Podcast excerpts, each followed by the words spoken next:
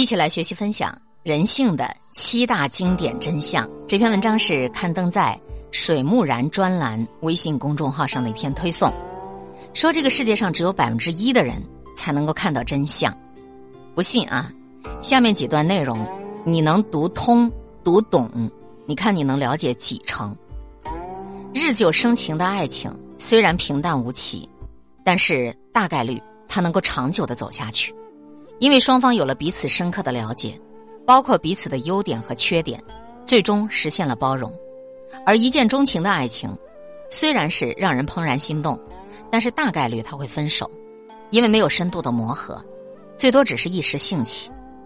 记住一句话：乍见之欢，往往不如久处不厌。这句话在爱情和婚姻里都能适用。那些看起来强势的父母。大概率会教出懦弱、不自信的孩子。父母亲越是张牙舞爪，孩子往往越没有存在感，最终就是没有价值感，社会生存能力弱，闷闷不乐。相反，那些祥和安静的父母，往往能够教育出内心强大的孩子，培养的孩子往往自信、乐观，而且不咄咄逼人。这是一种内在收敛的强大。你看那些内向孤独的人，往往比较长情。而且他们的心思更加细腻、浪漫。对于认定的事和人，他会去坚持、会坚守；而外向张扬的人，虽然很容易跟人打成一片，但是内心往往比较冷漠。在关键时刻，他是最先退缩的。如果一个人他很喜欢在朋友圈展示自己，那么他所展示的文字、图片、视频等等等等，往往只是他最想成为的样子，跟真实的他会有一些差距。而他的某音，啊某宝的推荐，这些内容往往才是最真实的他，因为这些都是根据他的行为进行的算法推荐，没有人能够逃得过算法。具有渣男特征的男人，虽然看上去风流博爱，但是往往他们内心是最缺爱的，所以要用风流来证明自己。而具有吸渣特征的女生，大多是受到过原生家庭的伤害，更是极度的缺爱。以至于渣男随便抛点诱惑，就可以将他俘获，心甘情愿的任其宰割。我们看一个人的品行，就是看他如何对待地位比他低下的人；我们看一个人的三观，就是看他如何去面对地位比他高的人；看一个人的秉性，就看他对于家里人的态度。如果你要跟一个人结婚呐，你一定得看这个人对待他家里人的态度，因为今天他是怎么对待家里人的，明天。他就会选择怎么对待你。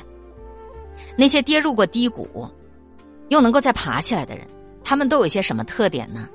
首先，对于人性的理解更加深刻，凡事都善于从人性的角度来思考事情，再也不会被别人的表演带偏。其次，不莽撞，回避各种喧哗，外表越来越安静，内心越来越淡定，在逆境当中学会了成熟，在绝境当中学会了开悟。不再把别人的恭维放在心上，也不再在乎别人的看法、别人的脸色，深刻的懂得“信言不美，美言不信”这样的道理，能够听得进那些逆耳的建议，敬畏人性，不再热爱幻想，凡事都会先做好最坏的打算，再也不会用慈悲去取代爱情，会走向一种大爱，会给自己屏蔽掉各种闲散的事情。杜绝各种无效的社交，学会了自己跟自己在一起，学会自己陪伴自己。你永远要坚信，你只有自己才能帮自己。开始从外求，向到内求。凡事都从内在去求，比你凡事都在外去抓取要幸运的多。真正厉害的高手都具备如下特征：透过现象看本质，不被表象所蒙蔽。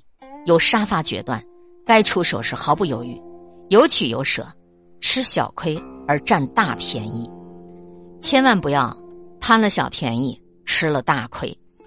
胆儿大心细，善于抓住核心矛盾，懂得人情世故，把人性当成了杠杆，恩威并施，能让鬼推磨，高度自律，不被轻易诱惑，不被规则束缚，善于打破，尤其在公共场合不轻易表露自己的看法。最后，善于给周围的人、身边的人制造希望。今天会遇见什么人，会发生什么事，都有各种意想不到的可能性。分享传播有力量的文字，亲近感受真善美的观点和态度。空中和你相互勉励，保持微笑、淡定、从容的好心态。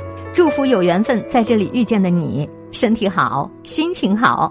我是海林，欢迎来听一切刚刚好。本节目由喜马拉雅独家播出，欢迎订阅个人微信公众号“海林”和“一切刚刚好”。